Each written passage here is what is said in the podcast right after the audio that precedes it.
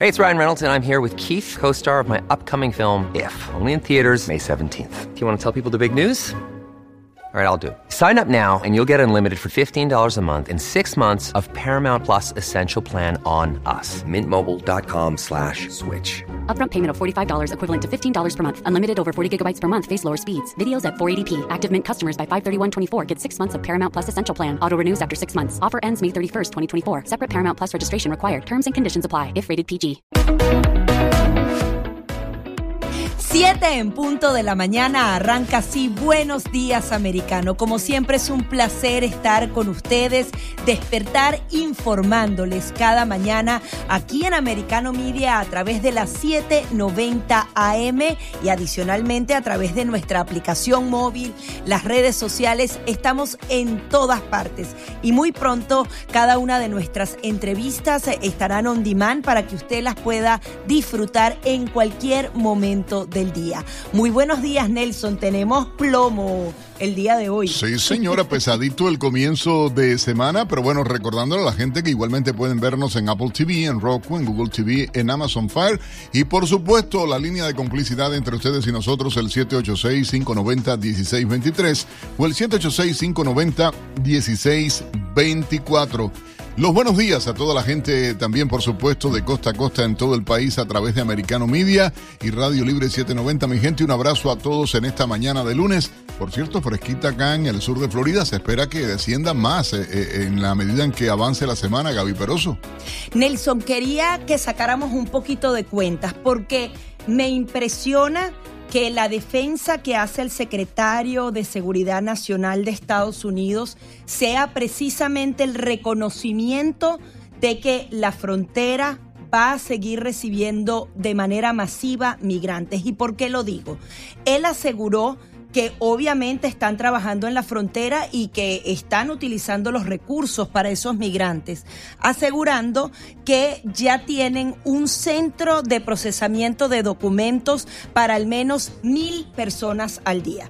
Es decir, si están colocando esas instalaciones, esperan recibir mil migrantes al día, de los que pasan eh, sin necesariamente saber si califican para asilo o no, más los otros 30 mil que abrieron de las visas. Es decir, Estados Unidos entonces tiene previsto recibir a 60 mil migrantes cada mes Tú sabes el equivalente de lo que es esa población. Son 720 mil personas que entrarían al año a Estados Unidos. A ver, saque la cuenta porque usted me había dicho eh, eh, eh, y, sacó el cálculo de la población de los residentes que hay, por ejemplo, acá en el sur de Florida, desde donde se generan nuestras transmisiones en la ciudad de Hialeah, concretamente. Exacto, como Hialeah es un punto que yo creo que todos conocemos muy bien. En Hialeah eh, según el censo de 2010, quizás hay un poquito más de gente, son 224.669 personas. Si entran esa cantidad, los mil que dice Mallorca que pueden procesar fácilmente en la frontera, más eh, los mil que estarían entrando diariamente, es decir, 60 mil al mes, estaríamos triplicando cada año la población entera de Miami Beach, de, de Miami de, concretamente. De Hialeah concretamente, para poner uno de los condados aquí del sur de Florida más chiquiticos, Palm Beach. Lo estaríamos haciendo en alrededor de dos años porque en Palm Beach hay un millón cuatrocientos. Claro si son 720 claro, mil. es ciudad, no es condado, y, ahí es donde está la diferencia, es mucho más grande. Pero imagínate ciudades enteras que tú las tripliques en un año con la entrada de migrantes. ¿Qué estado, qué ciudad, qué condado puede hacerse cargo de eso? Y la gran diferencia aquí es los recursos ellos lo están implementando para procesar y meter gente. No sabemos cuál es la razón porque no, no, pero salió la semana pasada los gastos en, eh, eh, eh, o sea, lo que estamos contribuyendo los ciudadanos norteamericanos para poder pagar la asistencia médica a todos estos inmigrantes que llegan indocumentados, a todo el tema ese. Pero mira, ¿sabes qué me llama la atención? Nelson, de, miren, a partir de ahora queremos a 60 mil migrantes, pero tienes que presentar un programa. Y ahí está la gran diferencia. ¿Qué hizo Ron DeSantis con el tema de los migrantes que tienen un mes llegando acá? Él mandó a la Guardia Nacional va a utilizar barcos y aviones para interceptar a los migrantes y devolverlos, evitar. que entren. Aquí es, vengan que los vamos a procesar, vamos a rebotar a los nicaragüenses, venezolanos, cubanos y haitianos que son los que realmente tienen derecho a la ¿Y el resto de la gente qué? Porque sigue entrando gente de cualquier otro lugar y entonces eh, es donde uno dice, bueno, me parece aberrante, me parece descabellado, pero todavía hay gente que sigue votando por este gobierno. Bueno, es que yo creo que eso es lo que buscan. Todas esas personas que van a ser procesadas y que están siendo recibidas que no necesariamente conocen lo que realmente es un gobierno socialista, porque esos son a los que van a rebotar, van a estar agradecidos y finalmente van a votar por, por el Partido Demócrata porque van a decir, ellos fueron los que me permitieron. El tema es que muy bien, tú puedes abrirle la puerta a un grupo importante de migrantes, pero también tienes que pensar en las personas que están dentro. Maquillaron la frontera, lo tuvieron que reconocer todos los medios de comunicación, hicieron arrestos, quitaron los campamentos rapidito, maquillaron todo para que Joe Biden no fuera a la, frontera real, sino donde están las murallas. Al paraíso, al paraíso. Eh, pero es que es la, la tendencia, la práctica normal que utilizan esta gente y ahí es donde está el error ah, de lo que se está hablando. Y luego hablan de quienes no dicen supuestamente la verdad o quienes no hablan la verdad y ellos mismos y, se prestan los medios liberales de Estados Unidos para eso, que es lo triste de la historia. Gaby Peroso, voy a cambiar antes de pasar a los titulares, por supuesto, en la jornada de hoy.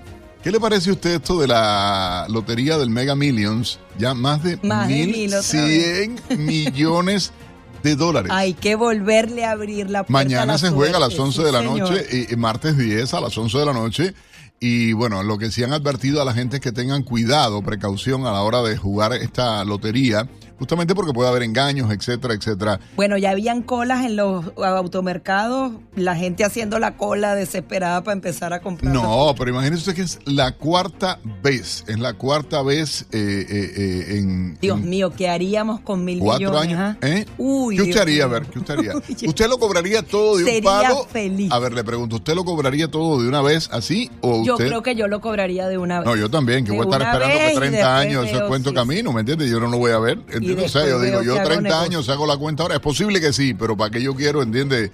Eh, con 90 años la, que me den al final de. No, tan loco. No, Lo cobro de una vez y empiezo a invertir a administrarlo y, exacto, y, asegurarle el futuro. No, claro, claro Gaby Peroso, ¿eh? ¿qué, pasa? Bueno, son las 7, 7 minutos en la mañana. Usted está en sintonía de Buenos Días Americano. Nuevamente, los buenos días reiterados a todos los amigos que en toda la nación americana de costa a costa nos sintonizan a través de Americano Media y a todos los que nos escuchan en Radio Libre 790M. Mi gente, un abrazo, buenos días. Recuerden, pueden llamarnos al 786-590-1623. 786-590-1623 o el 786-590-1624. Les propongo ahora, junto a Gaby Peroso, llevarles a ustedes un resumen de algunas de las informaciones más importantes llegadas a nuestra redacción en las últimas horas. Tras realizarse la primera visita del presidente Joe Biden a la frontera sur, el gobernador de Texas, Greg Abbott, aprovechó la oportunidad para rechazar su política migratoria. En una carta entregada al primer mandatario, el gobernador lo hace responsable directo del caos en la frontera, producto de la incapacidad del presidente para hacer cumplir las leyes federales. En la misiva también le ofrece cinco soluciones a los problemas fronterizos, entre ellas la detención de millones de migrantes. AFP nos presenta los detalles. Primera visita de Joe Biden a la frontera entre México y Estados Unidos. El presidente estadounidense viajó el domingo a El Paso en el estado de Texas, donde se reunió con el gobernador republicano Greg Abbott, quien reclamaba la presencia de Biden en la frontera desde hace tiempo. El presidente que causó el caos en la frontera tenía que estar aquí. Sucede que está aquí dos años y unos 20 mil millones de dólares tarde. Tienen que tomar acciones rápidas para reembolsar al estado de Texas por el dinero que gastamos y proveer más recursos para que el gobierno federal haga su trabajo. Biden se reunió con personal del Servicio de Aduanas e Inmigración en el puesto de control del Puente de las Américas, un complejo de edificios de revisión y vallas que separan a ambas naciones norteamericanas. Los agentes y oficiales, incluidos especialistas en perros rastreadores, le dieron a Biden una demostración de técnicas para registrar vehículos que traspasan la frontera. Biden también visitó un centro de servicios de apoyo a inmigrantes, donde se reunió con grupos religiosos y humanitarios. El presidente estadounidense anunció en la semana un programa de migración limitada a cuatro países, Cuba, Haití, Nicaragua y Venezuela. En otra información, igualmente, el presidente Joe Biden aterrizó en Ciudad de México para participar en la cumbre de líderes de Norteamérica con sus homólogos de México, Andrés Manuel López Obrador, y el primer ministro canadiense Justin Trudeau. La cumbre tendrá lugar pocos días después de que Biden presentara un nuevo plan migratorio que prevé devolver a México a miles de personas que crucen la frontera de forma irregular y que dé a las autoridades mexicanas la posibilidad de capturar a criminales. También a propósito del tema de captura, el narcotraficante Ovidio Guzmán, hijo de Joaquín El Chapo Guzmán, tema que está pendiente también durante la visita de Joe Biden. La cumbre de líderes de Norteamérica, conocida como los Tres Amigos, se celebrará mañana martes con la participación de los tres mandatarios que tratarán temas relacionados con la seguridad, la economía y asuntos internacionales. Y una ola de ciclones dejó seis muertos y medio millón de hogares sin electricidad en California. La lluvia y los fuertes vientos no cesan en el estado. Hoy se esperan más tormentas, según anunció el sistema meteorológico. El llamado es eh, para que las personas eh, esperen porque hay 560 mil hogares sin electricidad en este momento. Estas fueron algunas de las informaciones más importantes llegadas a nuestra redacción en las últimas horas acá en Americano Media y en Radio Libre 790. Ya regresamos Gaby Peroso y Nelson Rubio en Buenos Días Wyndham Hotels and Resorts makes travel possible for all. Whether it's the long haulers looking for a great cup of coffee, a roomier rest for the on a whim road trippers, or a place to make summer memories with the whole family. No matter who you are, where you're going, or why, with 24 trusted brands to choose from like La Quinta, Days Inn, and Super 8, your Wyndham is waiting. Get the lowest price at wyndhamhotels.com. Restrictions apply. Visit website for more details. Americano. Thank you.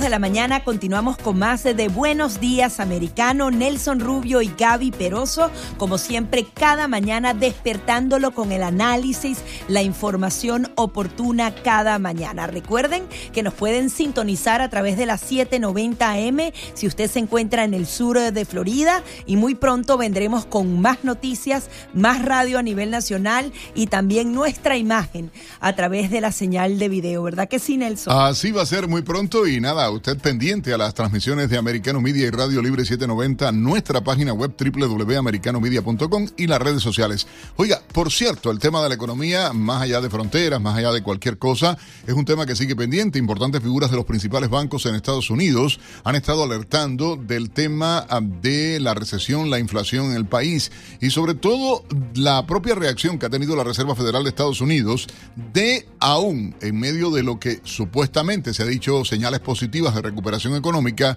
eh, es mantener las tasas elevadas para poder ayudar a hacerlo y lo que es peor tal vez yo no entiendo mucho de macroeconomía y para eso sí tenemos un experto, lo que significa la amenaza de esta inflación acá en Estados sí, o es recesión o es esta inflación, como dicen en mi país, o te agarra el chingo o te agarra el diseñarino. Yo no, vaya, bueno, ahí está Santiago Montoya, nuestro colega, consultor en riesgo político en macroeconomía, estrategias de negocio, especialista en eh, compliance a nivel impositivo y además, bueno, uno de los presentadores de uno de los programas de mayor sintonía acá, que es Poder y Dinero, en Americano Media, junto a Sergio Bernstein y Fabián Calle. Santiago, buenos días. Gaby Peroso y Nelson Rubio saludándoles desde Miami. Buenos días, Americano. Buenos días, Nelson y Gaby. ¿Cómo están? Muy bien, ¿cómo estás, Santiago? Quería que nos ayudaras a entender, se habla de recesión, pero ahora se habla de estanflación de qué estamos hablando, qué es más peligroso, qué puede venir.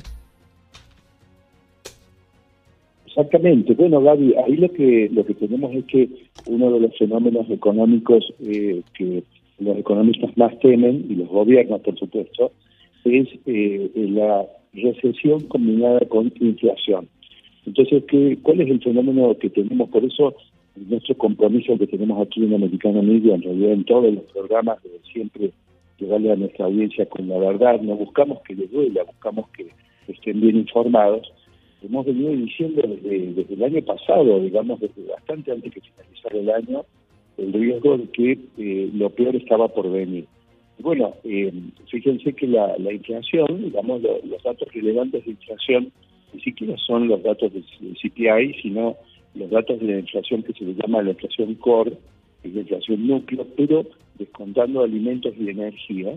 Eso, digamos, es el mejor indicador de la rebeldía de la inflación. Y ahí, a pesar de las eh, feroces subas de tasas de la FED, que han sido las más empinadas, las más violentas eh, en casi dos décadas, eh, de todas maneras, la tasa de la FED termina el año entre 4,25 y 4,5, eh, mientras que la inflación core terminó el año pasado en 4,8. Esto, eh, amigos, lo que significa es que pese a tanto aumento de tasa, a tanto golpe sobre el bolsillo, sobre las hipotecas, sobre los leads, sobre las deudas de las tarjetas de crédito, a pesar de eso la tasa siguió siendo negativa y la inflación rebelde sigue por arriba de la tasa. Esto, digamos, así terminamos el año y por lo tanto nos encaminábamos a una inflación que va a tener más permanencia que la que quisiéramos y la que quisiera la FED y eh, por lo tanto la necesidad de subir tasas. Ahora, cuando yo subo las tasas, tengo el impacto que ustedes ya han estado hablando ampliamente en, Buenos Días Americanos y en todo Americano Media, y se habla es la perspectiva de que la actividad económica este año estaría creciendo apenas entre 0.5 y 1%. Ahí estamos a las puertas de una recesión. Entonces, cuando yo junto los dos ingredientes mortíferos de recesión inflación, me da como resultado la estanflación, que es la pesadilla eh, de una economía. Como, eh, eh, el, o sea, tratando de vincular y eso, esta inflación sería entonces la unión de los dos procesos, en este caso, de los dos conceptos uh, económicos, financieros. En este, pero, quiero preguntarle algo, porque más allá de la macroeconomía, esta inflación, inflación eh, es el desastre de los precios del consumidor, el gasto público exagerado, algo que si el gobierno no reduce, evidentemente va a seguir, porque por mucho que uno trate de, de, hacer regulaciones, controles, uh, me parece que va a seguir porque hay un gasto excesivo, pero lo peor está afectando el bolsillo de la gente. ¿Va a, seguir teniendo dolor en el bolsillo, en la mano, el, consumidor norteamericano por el aumento de los precios? Pero por supuesto que sí, Nelson, porque justamente lo que decimos es que la inflación está demasiado rebelde, que aunque los números de CPI parecen sugerir que se está domando, los números verdaderos de inflación que hay que mirar, que son lo, lo que dice la inflación core descontado alimentos y energía, sigue rebelde. Y esto, Nelson, nos está llevando a que ya hay muchos analistas y bancos de inversiones, de informes económicos, eh, como por ejemplo Morgan Stanley, Goldman Sachs y otros, están hablando de la posibilidad de que la tasa de la Fed, la tasa de referencia, en lugar de hacer pico en 5%, que era lo que se esperaba en algún momento del año pasado, ahora muchos están hablando de que el pico podría ser más alto que 5. Esto eh, quiere decir entonces, como combinado, de un lado, la inflación sigue eh, empujando los precios de los bienes que forman parte del consumo de nuestra audiencia y de todos los americanos, siguen eh, yendo para arriba. Y del otro lado, la tasa de interés sigue abultando las facturas de las tarjetas de crédito, de los leases de los carros, el acceso a la vivienda sigue siendo más caro. Hoy en día prácticamente eh, Nelson, estábamos hablando de una tasa para una hipoteca del orden de 7.5 a 8% anual. Esto era 2.8 eh, al comienzo de la administración del presidente Biden. Eh, y esto significa prácticamente que una persona que se podía comprar con la hipoteca a 30 años una vivienda de, dos eh, bedroom, hoy solo se podría comprar una de un bedroom, entonces su familia viviría piñada en una propiedad más pequeña, eh, o bien su propiedad que ya está pagando la hipoteca se está desvalorizando. Entonces, los golpes vienen por todos lados, Nelson. Eh, son todas eh, malas noticias y lo peor de todo esto es que gran parte de esto pudo haber sido evitado, porque como recién decías, Nelson, recordemos que la propia FED patinó muy feo al comienzo de este proceso, hace dos años atrás, cuando subestimó los primeros síntomas de inflación y dijo, no, acá no hay ningún problema, esto no es inflación estructural, así que no tenemos que preocuparnos. Muy bien. Sí, decían que era transitoria, ¿no? dos años más tarde era transitoria. Y esto combinemos, Gaby, con eh, todas las medidas desafortunadas que tomó la administración del presidente Biden en materia de inflación. Si repasamos, que pasaron de largo a la salida de la pandemia con estímulos fiscales que eran absolutamente innecesarios y que los manuales básicos de economía de hace décadas ya están indicando que un tiempo más tarde producen un efecto inflacionario complicado, cosa que está ocurriendo ahora. Segundo, eh, permanentemente estuvieron tomando medidas de recalentar el mercado laboral, recordemos en agosto del año pasado, con eh, un eh, aumento del empleo privado de 458 mil empleos, encima la administración del presidente Biden anunció eh, la, prácticamente la duplicación de la planta de personal de IRS en 87 mil empleos más, todo lo cual contribuye a calentar el mercado laboral. Recordemos la semana pasada los datos. Se esperaba un aumento de empleo privado de 200 mil eh, puestos, sin embargo fueron 237 mil.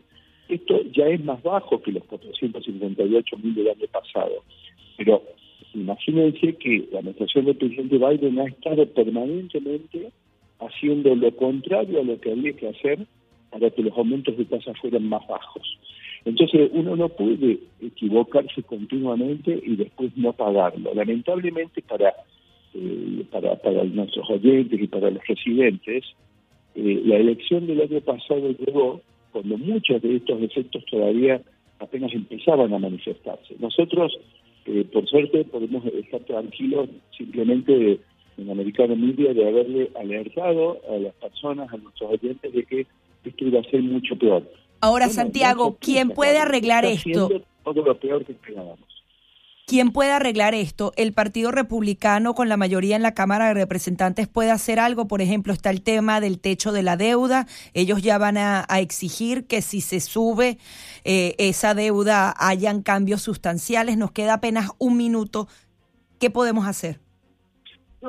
bueno, a ver, ¿qué, ¿qué puede hacer el Partido Republicano? El Partido Republicano, al haber tomado el control de la Cámara de Representantes, puede bloquear muchas de estas iniciativas trasnochadas de la administración del presidente Biden, o sea que fíjense que muchas de ellas no necesitan bloquearlas, porque la propia administración del presidente Biden ha dejado de impulsarlas al enterarse que el Partido Republicano eh, tiene las herramientas ahora para impedir muchos de los de los desastres. Pero tampoco el Partido Republicano, desde la Cámara de Representantes, se puede resolver todos los problemas que está generando una administración. Es decir, eh, para esto se necesitaría que recordemos lo que ocurrió la administración republicana del presidente Reagan, que fue la que tuvo que resolver eh, todo justamente el desastre de las tasas de interés altas y de un proceso inflacionario galopante sin caer. Hay que aprender de nuestra historia, Santiago. Lamentablemente se nos fue el tiempo. Ya venimos con más de Buenos Días Americano. 7.30 minutos de la mañana continuamos con más de Buenos Días Americano y antes eh, de darle alguna información útil, al parecer tenemos una llamada. Muy buenos días, ¿cómo está? ¿Está usted al aire? Sí, buenos días a ambos. ¿Cómo está? Eh, Súper bien, gracias a Dios. Escuchando yo todas las noticias que acontecen, creo que voy a ocupar al presidente Trump ahora por una molestia en una uña.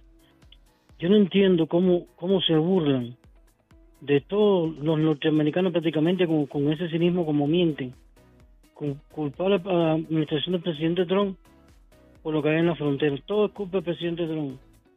Estoy viendo esto igualito con lo veía en mi país. Yo soy, yo soy cubano la falsedad, la hipocresía, la mentira, cómo manipulan a todo el mundo, viendo que los, burgueses disfrazados de payasos, escondiendo tratados de una, de una ideología de izquierda comunista, como se llame, quieren llegar al poder y ser la élite y mantener esclavo el resto de los pueblos. Mire, uno como pobre hoy en día vive más re pobre todavía, porque está siendo afectado por el problema de la economía todo ha subido, todo ha subido de una manera increíble. ¿Cómo yo como pobre no voy a tener la vergüenza de decir que estoy siendo súper afectado y no me he beneficiado absolutamente en nada? Anteriormente, con el gobierno del con el presidente Trump, uno vivía más tranquilo, pero lastimosamente la izquierda, de basura esto se está tomando este país y están siendo engañados todos. Como los mismos de izquierda, afro, le compraron a los de izquierda blanco el lío del la división racial. y esto va a terminar mal. Los felicito que tengan un buen día. Muchísimas gracias por su participación. Gracias, señor. Y recuerden que ustedes pueden llamar, participar, acompañarnos a través del 786-590-1623 y el 786-590-1623. 24. Estamos en vivo acompañándoles desde Miami a toda la nación americana a esta hora y una invitada muy especial, alguien a quien conocemos y queremos hace muchos años, Ada Morales. Sí, le vamos a dar la bienvenida a Ada Morales. Ella es consejera laboral porque también una de las misiones aquí en Americano Media es darle a usted información útil para que, por ejemplo, pueda evitar alguna estafa, no se violen sus derechos laborales y adicionalmente aproveche para tener un buen currículum y poder así ingresar al mercado laboral de Estados Unidos. Son tres temas, Ada, tenemos que ser lo más concreto que podamos, pero darle esas herramientas útiles a nuestra audiencia. ¿Cómo estás? Muy bien, gracias a Dios y qué gusto escucharlo. Hola Nelson, sabes que te admiro y te quiero desde hace muchísimo tiempo.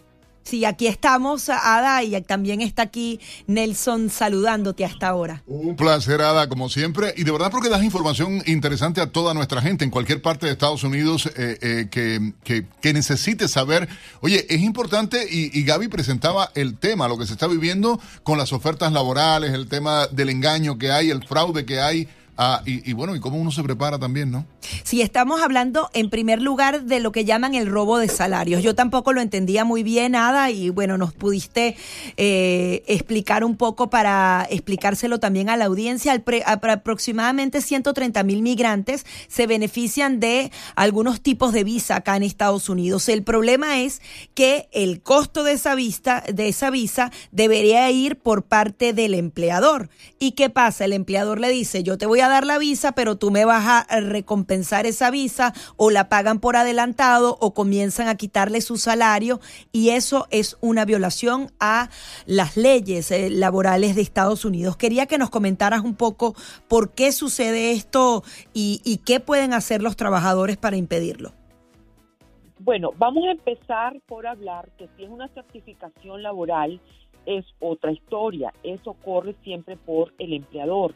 Y eso es un tema de migración sumamente delicado y son arreglos y es una de las maneras, ¿cómo te puedo decir?, más factibles de traer personas de manera legal a los Estados Unidos. Ahora, depende el tipo de arreglo que haya entre el empleador y la persona que viene a los Estados Unidos, pero por lo general corre por cuenta del empleador. Por ejemplo, si son visas no agrícolas, debe ir en, por cuenta del empleador, ¿verdad? claro que sí, porque ellos son los que ofrecen y qué es lo que traen y todo. Y a veces nosotros, por la desesperación, aceptamos lo que sea. Y después nos vemos en unos berenjenales de los cuales no podemos salir. Ahora, las certificaciones laborales son solamente para trabajar con el empleador que es el, ¿cómo te voy a decir? El host, el que te recibe aquí. Cuando hay ese tipo de problemas, siempre hay que averiguar muy bien, porque a veces son contubernios este, que hay entre, por ejemplo, el empleador, el abogado, cosas a veces oscuras que nosotros no sabemos. No estoy diciendo que es así, pero puede suceder. Hay un teléfono que es el teléfono donde ustedes pueden recurrir, que es el 866 487-9243. 866-487-9243, que está relacionado todo con el robo de salario, la falta de pago, el recorte de horarios y cómo ustedes pueden estar protegidos. Uno puede utilizar ese número para denunciar, pero también, por ejemplo, para consultar si le están cobrando una tarifa de reclutamiento, todas esas cosas, ¿no? Ahora, partamos por esto, si te están cobrando por emplearte, porque yo lo he visto, son muchos años caminando por este, por este trama del, del empleo, es que, por ejemplo, yo he visto que a veces les dicen que tienen que pagar 200 dólares en frente para conseguirles un empleo. ¿Qué es lo que hacen, por ejemplo? Te dan el trabajo por dos semanas y después te dicen el trabajo se acabó y ponen a otra persona y así van. Eso es un fraude pero terrible. Y también existe la corte de falta de pago aquí en, en Miami, que es el 305-375-2877. 305-375-2877. Es una corte especial. Deben de tenerte una deuda retenida de más de 60 dólares. No es así como la corte de la doctora Polo ni la de Tres Patines, pero es una corte que no es así, pues que vas y no, es otro tipo de corte, pero es muy importante que tengan Eso es cuando tienen una deuda, te dejaron de pagar medio mes, un mes, siete meses. Sí, debe ser mayor de 60 dólares o te están reteniendo el salario. Ahora también está otro número que les quiero dar, que es el de Legal Services, que es el 305. 576-0080, 305-576-0080. Y hoy estoy recibiendo quejas a través de Instagram de personas que tomaron trabajos temporales y empiezan a decirle, vení mañana, no, vení pasado mañana, en dos, en dos semanas. Y no fue ese el arreglo que hicieron. Entonces, te voy a decir una cosa, a veces la, este, lo más importante no es que yo les diga, ah, aquí tienen, no, es dónde pueden ir para hacer valer sus derechos porque se arreglaron con el empleador que iban a hacer un trabajo temporal y que les iba a pagar por semana o, cualquier tipo de arreglo al comienzo, eso tienen que enforzarlo y si no está siendo así, tienen que buscar cómo protegerse porque ustedes ya trabajaron y no es justo que no, que no les pague. Ada, se nos agota el tiempo. Dos temas adicionales que habíamos anunciado al principio. Háblanos de estas ofertas falsas por mensaje. Al parecer nos llegan por WhatsApp, por Telegram, por mensajito de texto y son estafas. ¿Qué son? Miren, en primer lugar, voy a ponerles un ejemplo para que se hagan la idea. Les dicen que ofrecemos un empleo remoto eh, las entrevistas son tal día y ustedes van. El edificio se ve viejo, en un lugar maluco. Se ve que alquilaron unas sillas y las pusieron allí. Hmm. Ustedes tienen que salir volando de allí. Ahora, deben de buscar páginas que sean serias. Yo tengo muchas páginas serias, por ejemplo, Upwork. Son páginas que son ya como Indeed, como todas esas que ofrecen empleos remotos o también compañías que ya tienen una historia, ya son compañías serias aquí en los Estados Unidos. Ahora, ¿cuál es la finalidad? ¿Robarle los datos a la persona? Entre robarle los datos a la persona, entre cobrarle por emplearlo, en cobrarles por un ID que ni siquiera han comenzado a trabajar, en decirles que les van a dar un cheque. Cuando usted le dé un cheque, ni lo cobre, ni se atreva a cobrarlo. ¿Por qué? Porque ese es el gancho para robarle los datos y para hacerle fraude o también para meterse en su cuenta. Nadie, nadie que le mande un cheque o que le mande una oferta de trabajo que usted no ha pedido, eso ya son luces rojas para que usted ni siquiera abra ese correo. Eso es muy importante tener en cuenta, incluso a veces te hackean estos servicios de mensajería. Finalmente, Ada, danos algunos daticos para tener un mejor currículum. Nos queda apenas un minutico.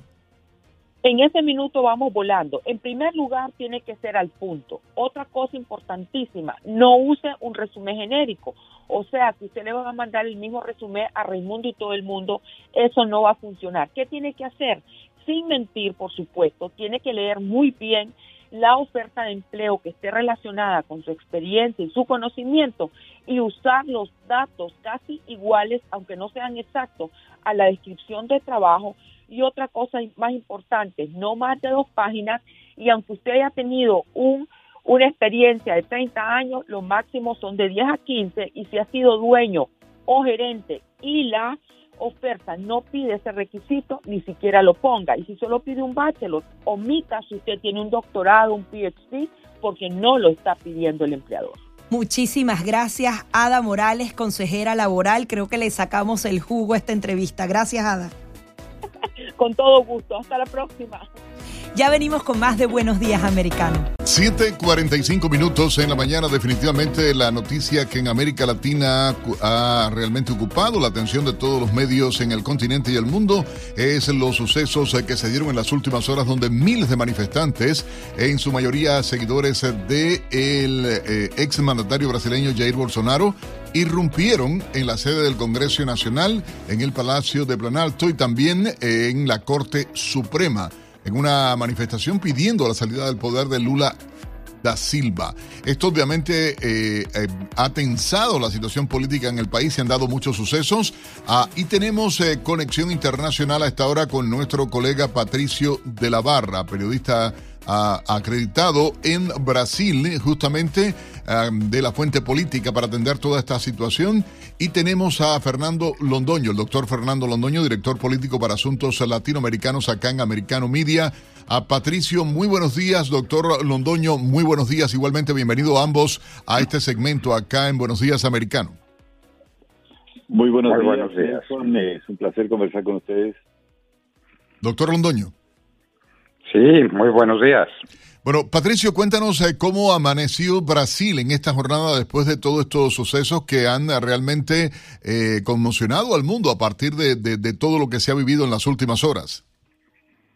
Bueno, eh, yo creo que en estos momentos eh, la paz volvió a reinar en Brasilia, pero es una paz aparente, porque Ricardo Capelli, que es el hombre, el interventor, de, recordemos que Lula Silva ayer decretó intervención federal, eh, y el, el ministro Alexandre de Moraes alejó del cargo por 90 días al gobernador del estado, también fue separado. El secretario de Seguridad, Marcio Torres, eh, a quienes Lula Silva de cierta forma culpó ayer de los incidentes, primero por no haber dado una cierta cobertura a los eh, edificios que fueron depredados, eh, y segundo porque parece que hubo, según él, mala intención o incompetencia de las fuerzas policiales que resguardan el Distrito Federal.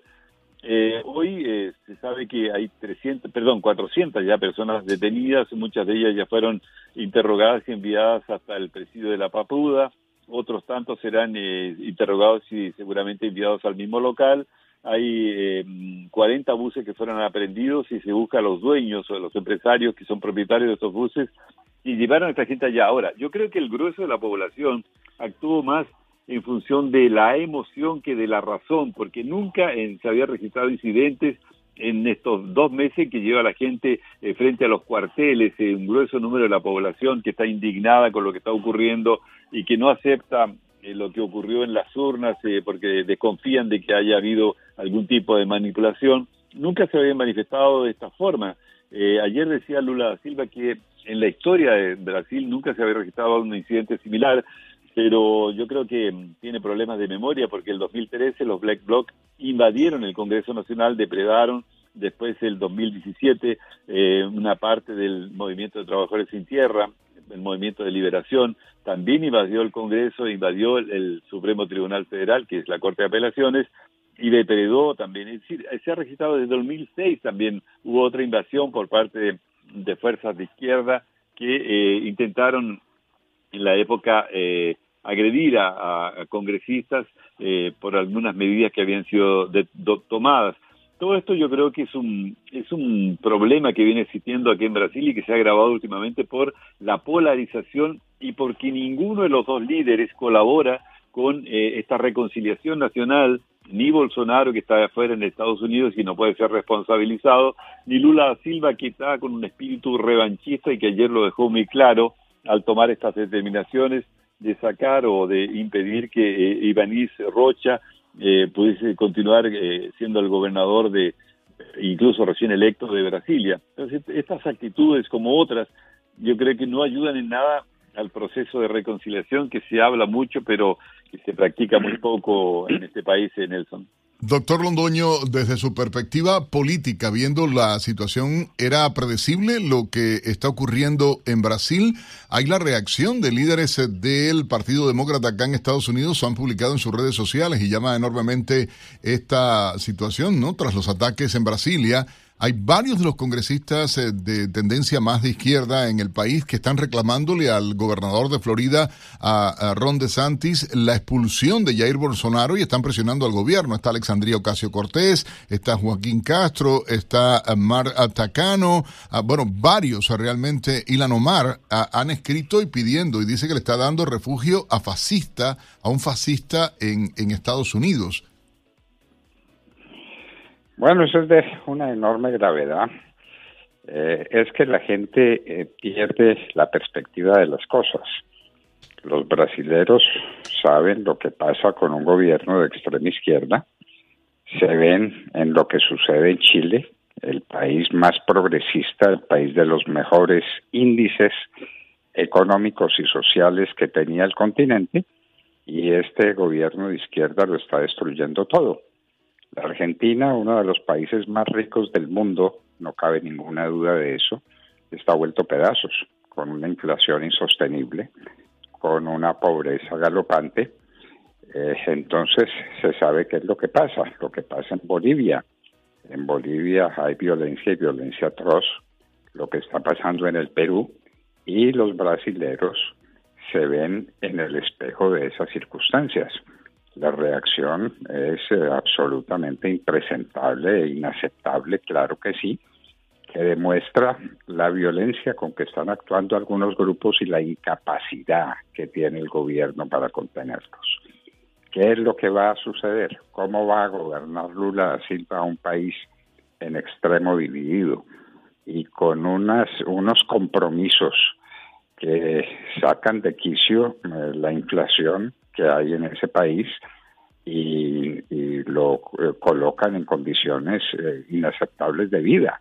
Es que la gente se está jugando todo. Miren lo que está sucediendo en Colombia con las eh, famosas protestas de Petro de que va a hacer la paz y de que va a conducir a un alto el fuego que no lleva a ninguna parte. La situación del continente es mucho, mucho más grave de cómo se la mira desde los Estados Unidos o desde Europa. Es de una gravedad extrema y los acontecimientos de Brasilia, repito, inaceptables, absolutamente inaceptables, son sí suficientemente demostrativos de cuál es la situación en el ánimo de los brasileros y en general en el continente americano.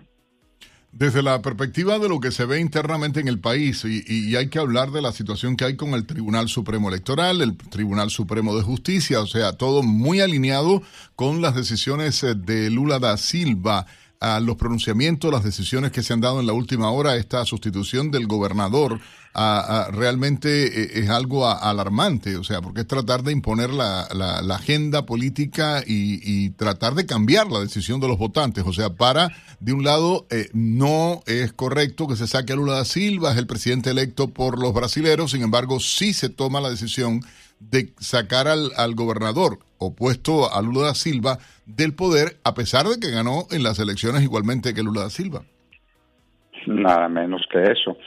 La situación es muy grave, la situación es de extrema gravedad, lo que está pasando en el continente americano, la gente lo ve reflejado en los acontecimientos del sur, de la frontera sur de los Estados Unidos. Y eso es lo que nadie quiere. Nadie quiere tener que emprender camino a ver si llega el consuelo en la frontera sur de los Estados Unidos.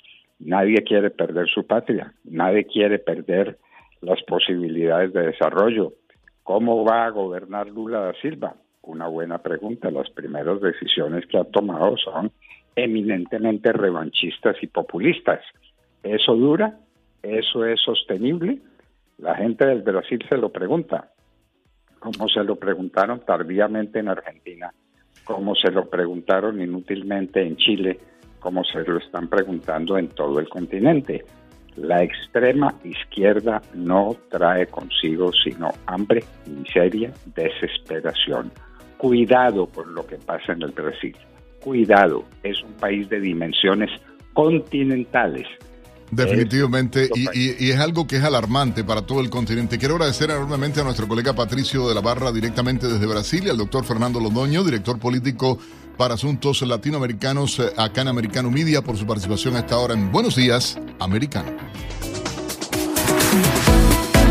8 en punto de la mañana continuamos en esta segunda hora de Buenos Días Americano y ahora vamos a hablar de la visita del presidente de Estados Unidos a México. Es primera vez eh, que toca suelo latinoamericano, no ha hecho una visita en los últimos dos años a ninguno de estos países y se estrena entonces en México donde hay muchísimos temas de interés, el tema de la frontera, el tema del narcotráfico y muchos otros. Ya el presidente Joe Biden luego de una visita relámpago a eh, Texas, justamente a la frontera.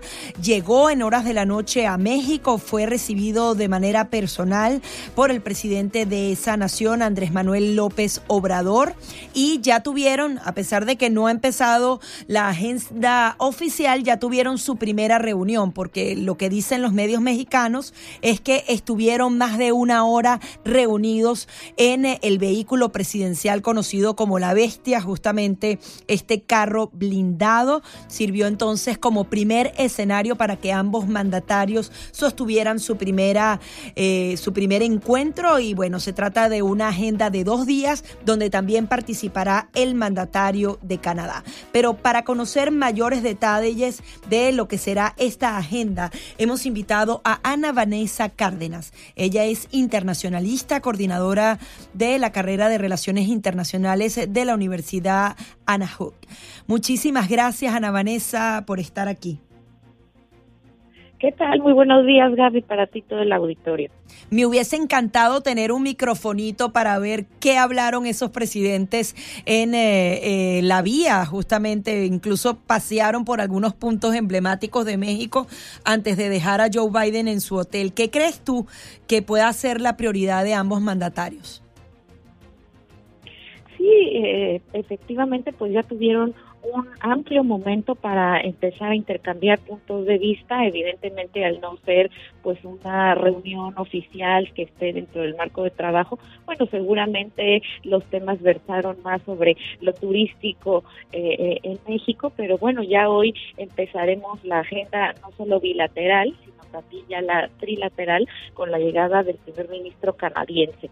Una agenda muy amplia, evidentemente, que va desde los temas álgidos en la relación sobre todo bilateral entre Estados Unidos y México, que es una de las que causa pues mayor expectativa, ¿no? Porque estará marcada por temas de migración, de seguridad, pero también se incluirá el tema económico, salud, laboral, algún acuerdo eh, importante sobre el reconocimiento del legado de los pueblos originarios, pero sin duda eh, aquello que va a marcar la pauta, ¿no? Y en lo que estaremos muy atentos todos es en el marco del contexto que, recibe esta visita y que es una gran crisis migratoria, como tú bien lo mencionas, esta visita se engarzó con eh, un recorrido por la frontera del presidente Biden, pero también tras un, una declaración eh, para incluir ahora venezolanos, haitianos y cubanos en un eh, evento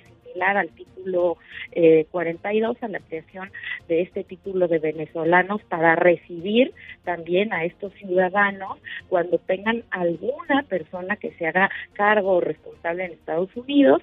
Y eh, bueno, pues esto es muy importante porque también México se ha comprometido a recibir a eh, estos ciudadanos de estos países, lo cual, bueno, pues alivia la carga migratoria que hoy tiene eh, pues en el ojo del huracán de los republicanos al presidente Biden y por otro lado, bueno, pues la crisis de opioides que se ha convertido en uno de los principales problemas para la administración Biden, específicamente el fentanilo de producción mexicana que cuenta con insumos de, de China, ¿no? Así que por un lado, pues tenemos la ampliación de México como un socio fundamental en la cadena de suministros, pero también, eh, por otro lado, bueno, pues los suministros ilegales serán un tema que tendrán que tratar de gestionar ambos mandatarios con urgencia. Ahora, ¿qué crees tú que se pueda acordar? Hace aproximadamente un mes, mes y medio, cuando se aprobó justamente este plan migratorio para los venezolanos, se desarrollaba una reunión de alto nivel entre funcionarios estadounidenses y mexicanos, en donde justamente Estados Unidos le ofrecía algunas visas a México a cambio de retener a estos venezolanos. Ahora se habla que van a devolver no a una nacionalidad, sino a cuatro. México está en capacidad de recibir a todos estos migrantes, va a tener que expulsar a algunos de ellos. ¿Y qué va a dar Estados Unidos a cambio para, para retener a todas estas personas? Sí, creo que esa es la pregunta pues más pertinente, Gaby, ¿no? ¿Cuál es la capacidad de infraestructura mexicana, no solo para recibir por su frontera los cruces de estas caravanas migratorias, sino también la presión en la frontera norte de todos aquellos que serán devueltos? Si bien hemos terminado con la política de quédate en México, ¿no? Con este programa que los dejaba aquí esperando las visas, etcétera, bueno, pues en la práctica continúa, ¿no? Porque las deportaciones y muchos de estos eh, ciudadanos que esperan los permisos para ingresar a Estados Unidos pues se quedan en México y hay de verdad ya una gran crisis migratoria en este país. No hay la capacidad de los servicios públicos eh, e incluso hay una gran incapacidad poca preparación de las autoridades de seguridad inmigratorias que reciben a estas personas y que pues han sido denunciados ya por derechos humanos por el maltrato que, que reciben y por las difíciles condiciones a las que aquí se enfrentan. Entonces, así como se amplían también las visas ¿no? para hoy Haití, Nicaragua y eh, Cuba, bueno, pues también se amplía la presión para México para poder crear nuevas redes de apoyo para eh, subsanar este problema. Ahora, Vanessa, nos llama la atención que en dos años sea la primera visita del presidente de Estados Unidos a Latinoamérica. Eh, y ese fue uno de los grandes temas de la cumbre de las Américas, que sienten que Estados Unidos ya no tiene como prioridad a sus vecinos. ¿Qué crees tú? ¿Esto también podría ser reclamado por, uh, por López Obrador o por en general por los hispanos? Sí, creo que Estados Unidos de alguna manera ha su presencia en general en toda América Latina, incluso en lo comercial, bueno, ha sido desplazado por China en varios países de Sudamérica.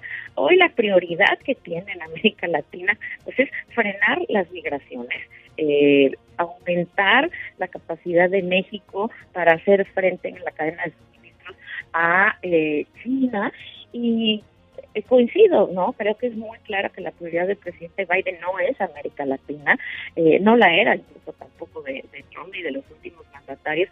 Eh, hoy tiene una, una meta que es el poder salvaguardar la distancia como potencia hegemónica versus China.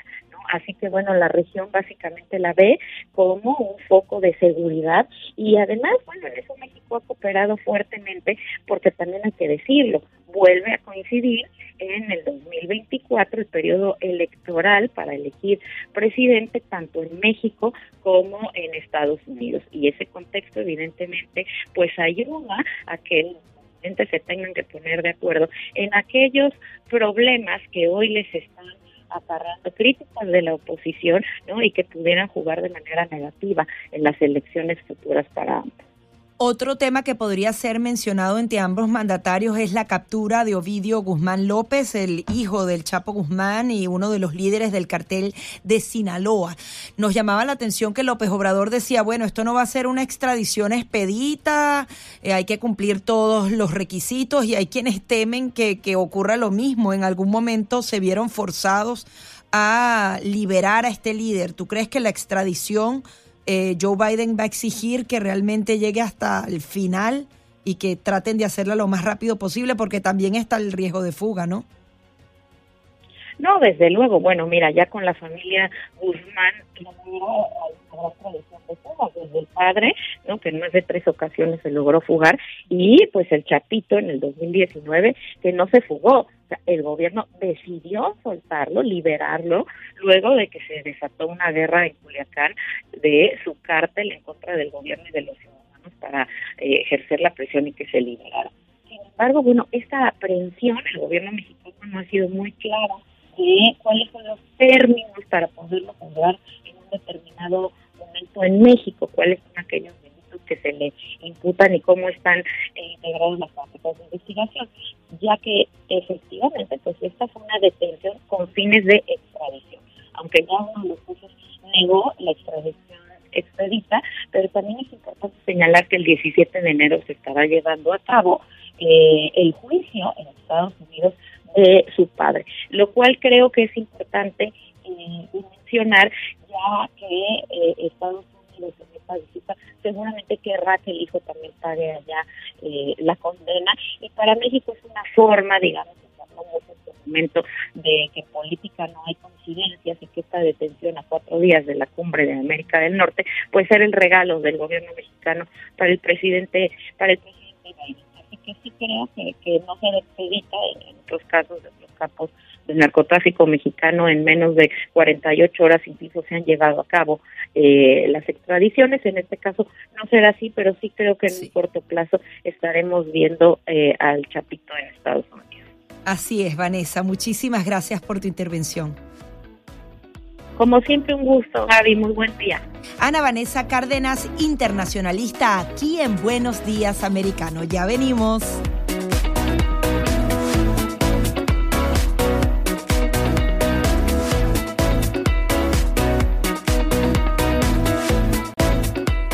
8, 15 minutos hora del este en Estados Unidos. La temperatura actual en Miami, oiga, frío se está sintiendo en esta mañana, es distinta la temperatura definitivamente. Y 67 grados Fahrenheit. Bueno, ni tanto, pero para que ya usted sabe, ¿no? Verá muchos con uh, bufanda, botas, abrigos y todo eso. Sí se espera que haya un descenso en las temperaturas en los próximos días, sin embargo, en la nación americana igualmente la situación meteorológica bastante complicada.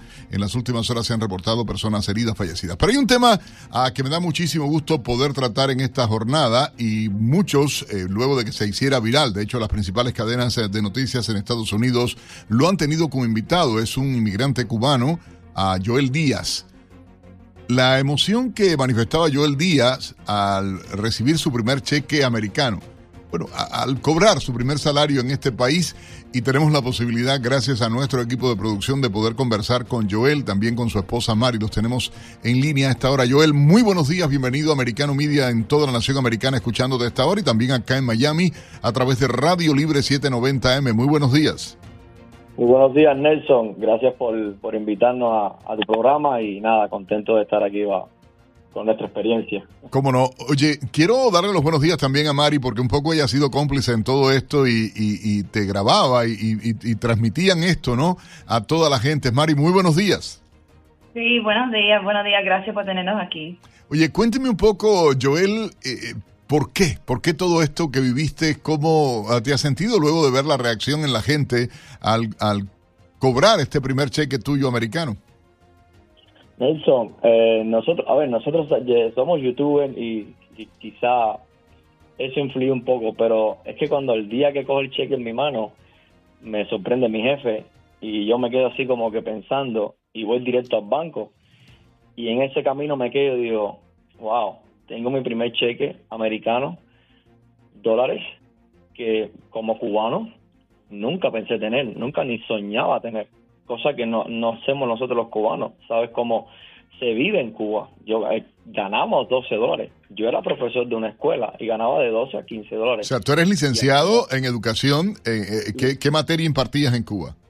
Yo impartía informática y, y trabajé en secundaria con, como se me olvidó este trabajo que era cosas de la casa eh, laboral, era como un... Educación laboral, algo así se llamaba, ¿no? Educación laboral. Ya. Y, y era duro, era duro, sabes cómo funciona la educación en Cuba, sabes cómo es el pago a la educación en Cuba, que no es para nada bueno ni bonito. O sea, tú ganabas al mes, vamos a tratar de poner en contexto a las personas, 12 dólares al mes. Correcto. Yo empecé mi trabajo, mira, mi primer trabajo fue de, de profesor de técnico de informática y fueron 12 dólares. Y, y cuando tú piensas esto como americanos, que ellos no saben lo que tienen, no saben lo que ganan, y este primer cheque que ellos toman en sus manos tienen que darse cuenta de lo importante que es para su vida. Porque vivir con 12 dólares, como vivíamos nosotros, es difícil. ¿De qué parte de Cuba tú eras, eh, eh Joel? De Pinar del Río. Yo soy de la ciudad de Pinar del Río. De la, propia ciudad. ¿Y Mari? Eh, no, yo me crié en Los Ángeles, así que Los Ángeles es mi, es mi casa.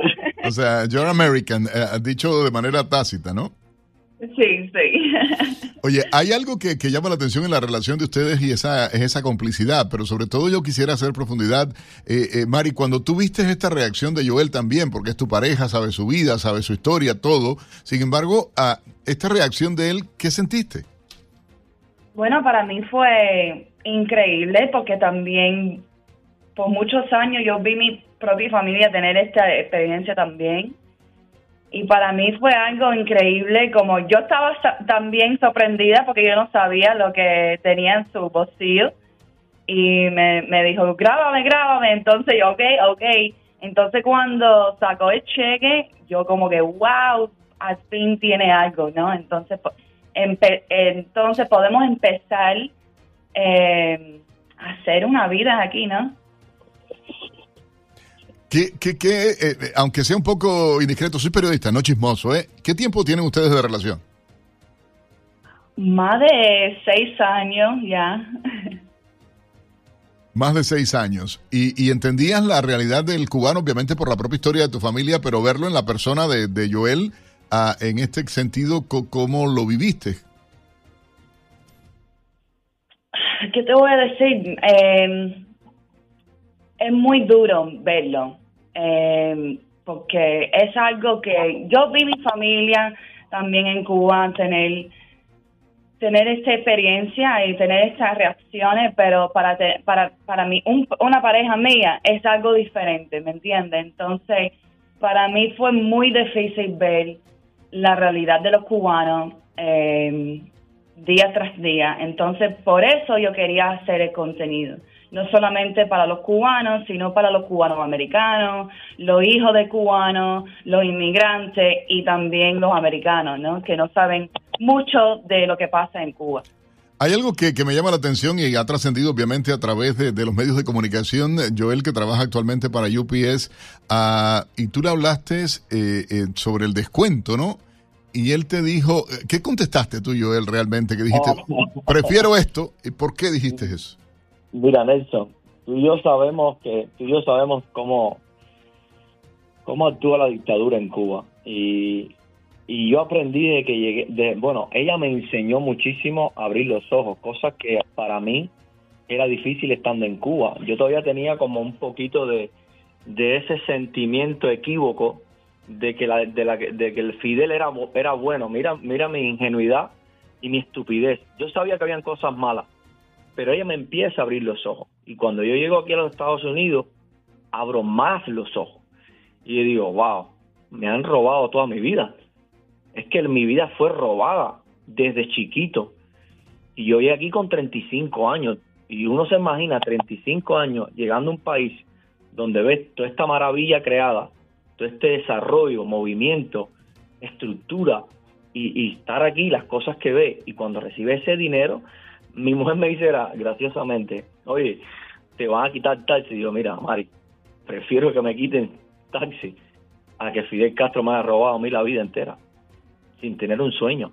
Es que no hay un futuro. No tenemos un futuro, no sabemos qué es un futuro. Con nuestro sueldo no sabemos qué es eso. Ahora que tú ves que hay tanta gente saliendo de Cuba y se estima más de 270 mil cubanos han emigrado a Estados Unidos durante el último año, ¿Qué valor le das a la libertad? ¿Qué valor le das a, cada hora de tu trabajo realmente, a lo que tú haces, a lo que aportas? ¿Crees en el sueño americano? Mira, creo en el sueño americano porque lo estoy viviendo como UPS. Mucha gente me, muchos me dicen, eres afortunado, otros no pueden. Digo, ok, para eso es Estados Unidos. Es un sueño, tienes que trabajar, tienes que luchar. Cosa que no hacíamos en, en los países que estamos escapando, como pasa ahora Venezuela, Nicaragua. Sabemos la historia que viene en esos dos países a raíz de, de nuestro país, que es la cabeza de serpiente, yo que es una cabeza de serpiente, y Estados Unidos no se da cuenta que tiene una cabeza de serpiente a su lado.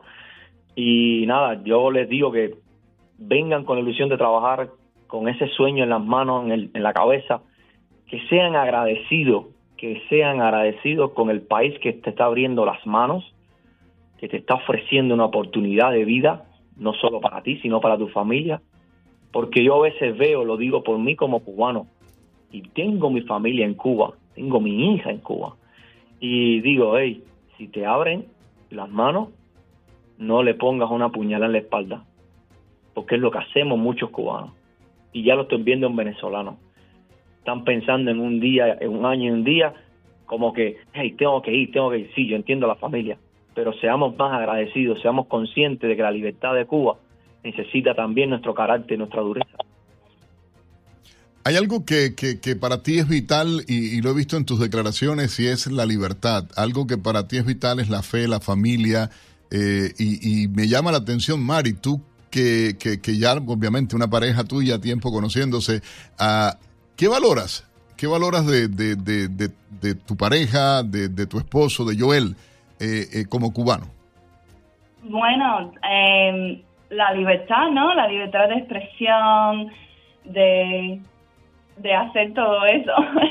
y también, mi, eh, también él me ha enseñado el sacrificio grande, enorme que mi familia eh, hizo para mí, ¿no? Entonces, yo, yo veo eso valor en, en Joel. Joel, eh, por el video es un tipo eh, eh, locochote, diríamos los cubanos, ¿no? Eh, hermano mío, y te lo voy a decir de esta manera, ¿no?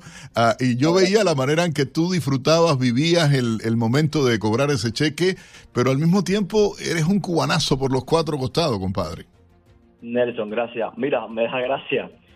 Mira, es que es que a mí me es triste lo que te voy a contar, pero a la vez gracioso. casualmente se me rompe el microwave de la casa donde estamos nosotros, que es el de la suegra mira, Nelson, y en mi sentimiento fue, hey, tengo mi cheque, voy a comprar un microwave nuevo. Eran 200 dólares. A ver, duele porque tienes que gastar 200 en algo que fuiste tú culpable, una cosa estúpida.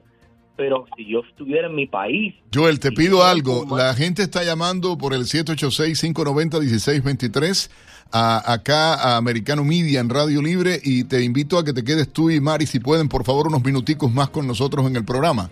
No, no hay problema, ok, perfecto. Ya regresamos de inmediato, mi gente. Llamen ustedes, participen a través del 786-590-1623. Si le conmueve esta historia, coméntelo, compártalo. Americanomedia.com, por supuesto. 8.30 minutos hora del este en todo, bueno, acá en el este de la nación americana y por supuesto eh, estamos conversando a esta hora a través de Americano Media de costa a costa en nuestras transmisiones a través de la radio, muy pronto ya en señal televisión, eh, muy, muy pronto, con Joel Díaz y su esposa Mari, este inmigrante cubano que se ha hecho eh, popular, muy famoso, eh, viral se convirtió el video donde él recibía su primer cheque americano y lo celebraba, ¿no? Y estábamos conversando y él hablaba eh, antes de ir a la pausa de lo que representó este gasto que él hizo. Bueno, tenía que reparar eh, el, el microwave de, de, su casa y todo esto, pero la importancia del valor del trabajo, la importancia de vivir en libertad, de vivir en Estados Unidos. A Joel, gracias eh, por permanecer. Mari, gracias por estar con nosotros igualmente en el programa en Buenos Días Americano a esta hora. A quiero preguntarte qué es lo que más valoras de Estados Unidos viviendo en libertad tú ahora. Mira, lo acabas de decir, la libertad de expresión creo que es una sensación única. Porque viniendo de un país donde vine yo, que es Cuba, eh, eso no existe. La sensación de tú expresarte libremente es algo único. Yo no, no tiene comparación. Para mí no tiene comparación. Porque solo pensar que en mi país, por hablar, libre, hablar libremente, vas preso y aquí yo veo que tú hablas lo que tú sientes y no pasa nada, es para mí una, algo genial. Cuando tú hablas eh, eh, de la libertad, de la facilidad de poder expresarte libremente, eh, de saber que vale tu trabajo, de que tienes un cheque americano, ah, que, que, la gente obviamente ve como algo natural, hay gente que defiende el socialismo, hay gente que defiende el comunismo, hay gente que, y eso te lo da la libertad. ¿Qué, ¿Qué mensaje tienes a partir de tu propia vida, de tu propia experiencia, de cómo vivías en Cuba? Cuéntale un poco a esas personas.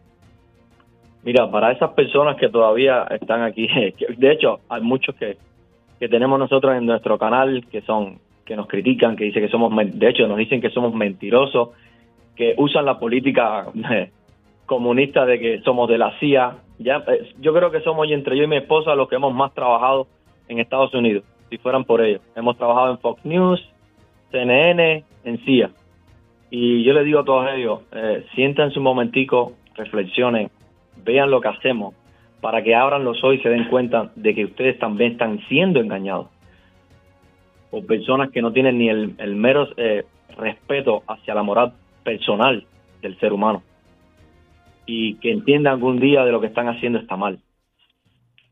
Joel, eh, no sé si conoces de Americano Media, es la primera cadena conservadora en Estados Unidos, eh, en radio, en plataforma, en redes, en, Ah, y ahora, bueno, muy pronto vamos a enseñar televisión también. Uh, y, y, y, a veces la gente dice, bueno, es que ustedes hablan, ustedes exageran, ustedes eh, mienten, ustedes manipulan en función de querer vender una realidad que no es.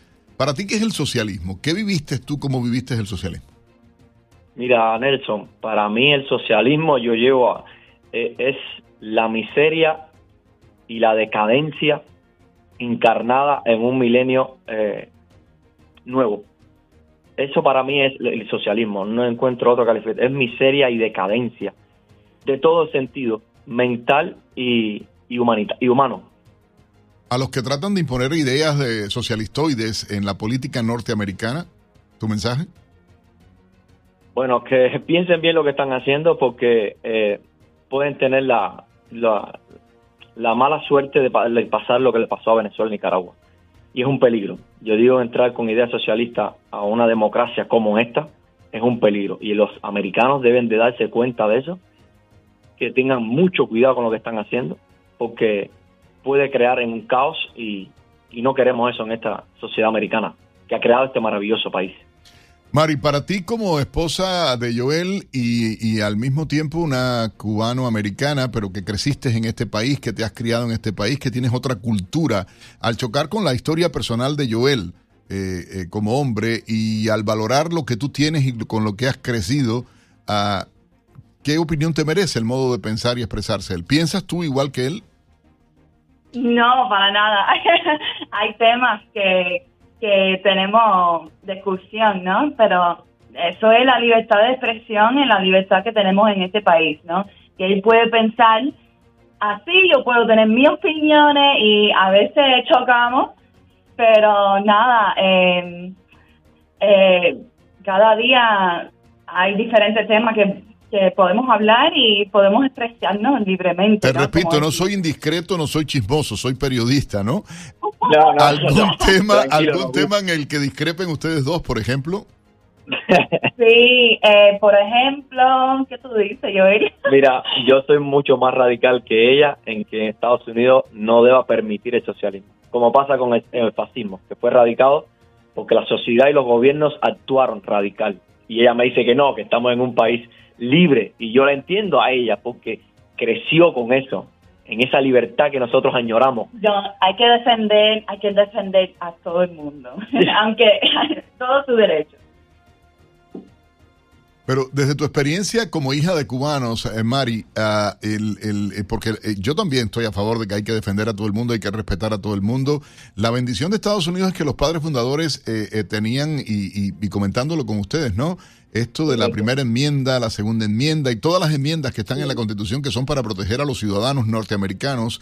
Eh, por eso yo defiendo la libertad de expresión, defiendo el derecho de la gente a pensar, a decir lo que quiera, ah, pero desde la propia experiencia sanguínea tuya como cubana, hija de cubanos, eh, voy a decirlo de esta manera, eh, crecida acá en Estados Unidos, ¿qué ves? porque tú hoy amaneces, te despiertas, comes, sales, viajas, paseas vives con un cubano que vivió otra experiencia y que te cuenta su propia eh, realidad, ¿no?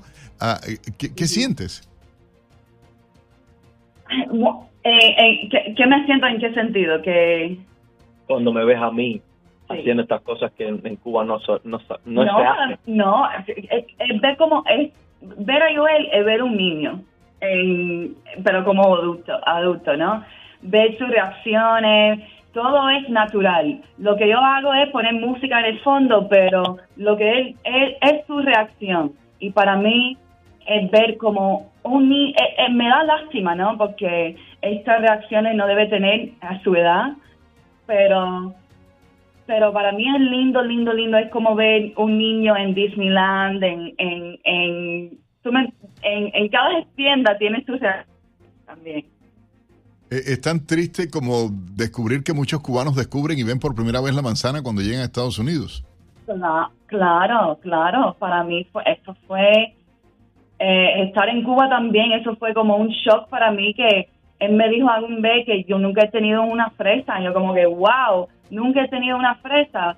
Para mí eso fue un shock gran, grandísimo, ¿no? Vale una sociedad, vale una sociedad, hablando del socialismo y todo esto, y permíteme regresar un momentico a la pregunta que te había hecho anteriormente.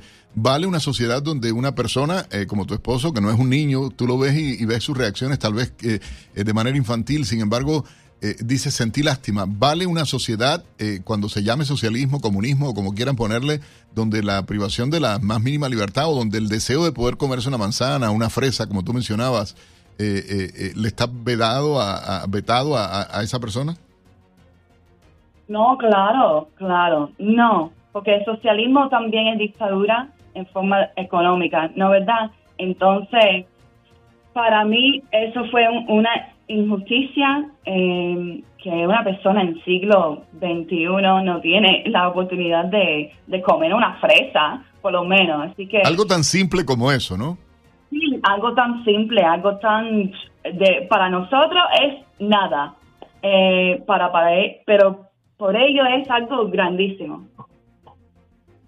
Joel, si tuvieras que definir tu estancia en Estados Unidos, me quedan apenas eh, dos minutos eh, y medio de, para esta entrevista. Si tuvieras que definir lo que le deseas a Estados Unidos, lo que tú crees de lo que de la experiencia que has tenido como hombre y, esta historia del cheque y todo lo demás que hemos descubierto a través de tus redes sociales, ¿a ¿cuál sería el mensaje para toda la gente hispana que nos escucha de costa a costa en todo el país a esta hora? Mira, yo siempre tengo una palabra, tengo dos, de hecho, para todas esas personas que llegan y que que, quieren este sueño americano que no es nada de prensa, ni política, ni, ni tú sabes, ni, ni publicidad. Es el sueño americano. La palabra lo dice, el sueño. Sueña como si fueras un niño, cree en el sueño que estás haciendo, que, que vale la pena, y que Estados Unidos siga como va, que si nosotros venimos para aquí, es porque nosotros queremos lo que tienen ellos aquí. La cultura, la educación, la riqueza, la prosperidad. Y eso lleva el sueño. la fe, la creencia en Dios, en la familia y, En la familia, en Dios, en todo. Hay muchas cosas aquí que, me sorprenden, me siguen sorprendiendo. Como he hecho, mencionas a Dios y a mí. La, la, cantidad de iglesias, del respeto que se le da a la, a la religión, para mí es asombroso. Es algo magnífico. Yo, yo no soy de esas personas que va a la iglesia, pero estuve en una y me quedé, wow, esto no puede ser una iglesia, esto, esto es una maravilla, ¿me entiendes? Cómo llevan la cultura ah, de religiosa hacia las personas de una forma muy diferente a lo que Joel, seguramente te voy a tener pronto y junto a mi colega Gaby Peroso en el programa y vamos a conversar y, y, poder estar contigo. Yo voy a resumir lo que dijiste cuando hablaste de Estados Unidos y este, esta consigna que los cubanos tienen día a día, que es patria y vida, dijiste, esto sí es país esto sí es vida. Gracias a Joel Díaz y a su esposa Mari por esta entrevista a través de Americano Media y Radio Libre 790 AM. Mi gente, ya regresamos, Javi Peroso y Nelson Rubio, en Buenos Días, Americano.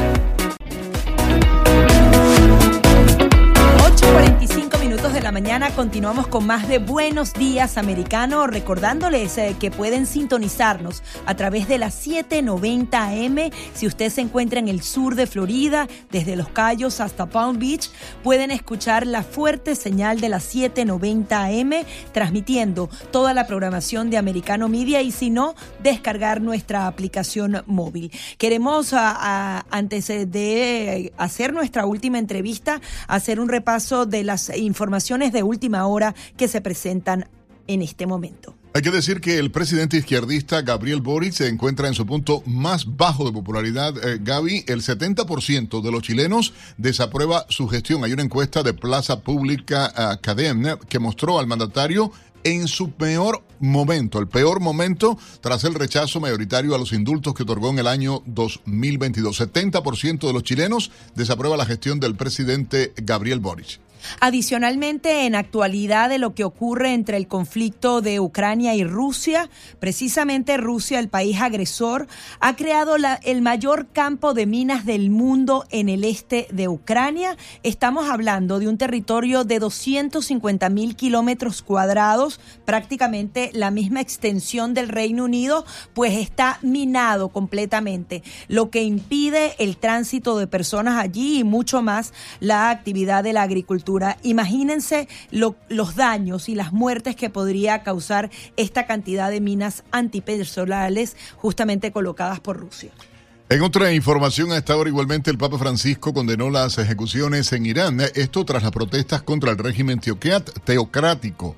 El pontífice dijo que las manifestaciones contra el régimen persa reclaman más respeto por la dignidad de las mujeres y además se refirió a la ruptura de las negociaciones sobre el programa nuclear. El Papa Francisco alertaba de esta situación ante la gravedad de los incidentes que se están viviendo y la violación a los derechos humanos en ese país. Mientras tanto, en Venezuela, la justicia chavista ha ordenado el arresto de quienes se reemplazan a Juan Guaidó y a la directiva de la Asamblea Nacional de Venezuela que fue legítimamente electa en 2015. Se ha ordenado entonces eh, el arresto de estas tres mujeres, sin embargo, ninguna de ellas se encuentra en territorio venezolano. Hay un tema que queremos abordar, Gaby, tenemos un invitado muy especial porque ciertamente el desarrollo, el crecimiento de las plataformas de streaming ah, ah, es algo que se ha convertido trending entre la gente eh, la noticia de el crecimiento, de cómo son vistas estas plataformas, las tendencias que se están dando. Y tenemos un invitado muy especial, es Pablo Mancuso, presidente de la acción ah, de Action Group Corporation, una empresa de medios proveedora y distribuidora de contenido en la industria de la televisión. Buenos días, Pablo, ¿cómo estás? Quería que nos... Eh, dieras un poco cómo se comportó este 2022 y qué se espera para el 2023. ¿Las plataformas de streaming van a seguir reemplazando a la televisión tradicional? Hola, buenos días, Gaby, Nelson. Un saludo grande a toda la audiencia. Eh, muchas gracias por, invitarme. Y efectivamente, eh, tal como lo mencionaban, eh, el tema de performance y streaming se está transformando en un tema cotidiano eh, ya que si todos como usuarios prácticamente estoy seguro que consumimos algún tipo de plataforma de video. Eh, el 2022 eh, te diría que fue un año bastante retador y deja un precedente para un 2023 aún más retador para las plataformas.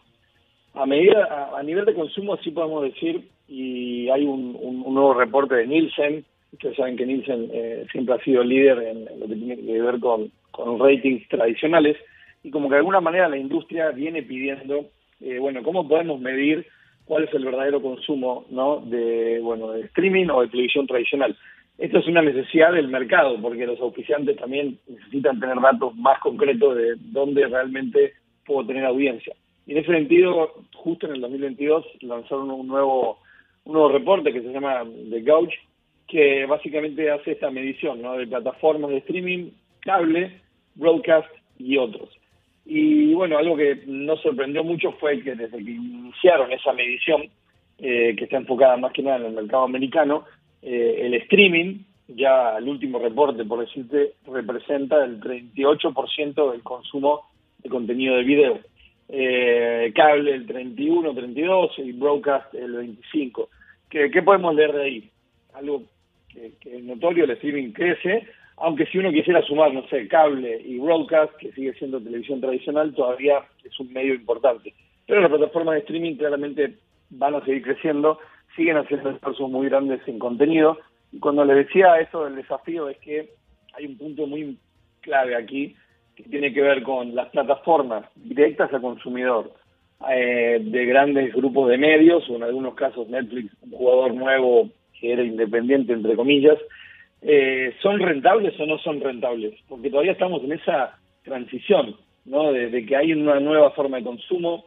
Eh, insisto, quien no, quien no tiene niños en la casa o uno mismo, ya consumimos contenido de otra manera, pero al mismo tiempo ya existía un negocio rentable de la televisión paga tradicional eh, y, el streaming viene como a romper este modelo y el 2022 fue una pregunta muy tajante de, bueno, ¿es rentable o no es rentable? No, y que lo, mencionabas, eh, Pablo, y quiero eh, acotar algo, y es eh, en el caso concreto, por ejemplo, luego durante la pandemia, que obviamente la gente consumió muchísimo más a las transmisiones de streaming, llámese a través de Netflix, HBO, Amazon Prime, Disney, Roku, bueno, todas, es que son muchísimas realmente las que hay hoy, y se dio un fenómeno con Disney Plus, a las pérdidas millonarias que tuvo, sin embargo, aparece hoy como la número uno en consumo realmente Disney Plus a, a nivel de mundial eh, durante el 2022. Sí, sí, y ahí mira, eh, también con los datos hay muchas discusiones de ese tipo, porque suelen cambiar mucho y en especial cuando mencionaste a, los líderes, con el tipo de contenido que pueden tener en algún mes y van peleando mes a mes a ver quién tiene contenido más potente.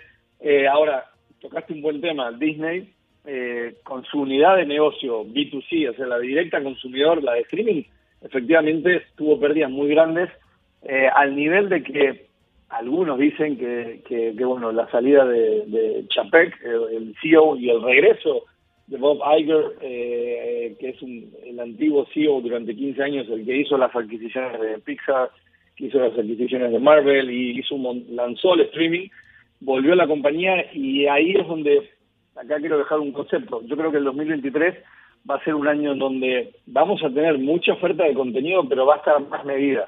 Cuando digo más medida es, ok, no podemos hacer eh, producciones multimillonarias si no tienen retorno eh, pasó también un poco con la ventana del cine, ¿no? Muchas plataformas fueron directo a, streaming eh, o en simultáneo con el y ahora las y es que ese, ese es el gran problema, el modelo de negocio aquí se ha desdibujado, son demasiadas plataformas, se van a, dejar de recibir esos paquetes multimillonarios de publicidad que antes recibía la radio, la televisión, incluso estas compañías de streaming, porque hay demasiada oferta y demasiados canales.